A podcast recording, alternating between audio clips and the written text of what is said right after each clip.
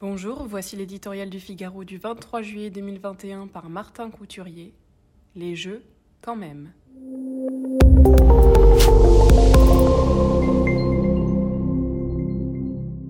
Privés de spectateurs, japonais et étrangers, les tribunes des Jeux de Tokyo vont sonner désespérément vides jusqu'au 8 août. Triste ambiance qui est celle des stades de football et des autres disciplines depuis le début de la pandémie. Le sport, en effet, se consomme avec délectation dans le bruit, la passion et la fureur. Devant des fans déchaînés et des caméras de télévision qui font partager, par écran interposé, les exploits et les déboires des champions à ceux qui n'ont pas eu la chance d'obtenir un précieux billet pour le grand soir. Au Japon, c'est raté. Les caméras seront bien présentes en nombre ce vendredi pour couvrir la cérémonie d'ouverture de ces Jeux sous vide que certains, dont de nombreux Japonais, ont voulu voir annuler. En vain.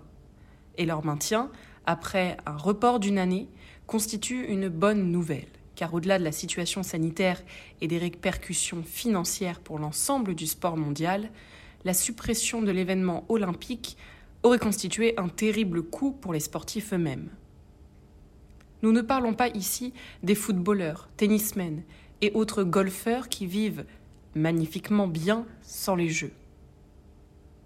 Mais bien de tous ces judokas, escrimeurs, tireurs à l'arc, lutteurs et autres acteurs des petites disciplines qui ne sortent de l'ombre que tous les quatre ans, n'existent aux yeux du grand public qu'au JO et y reçoivent cette légitime reconnaissance après des années de travail, certes voulue, mais pas toujours évidente.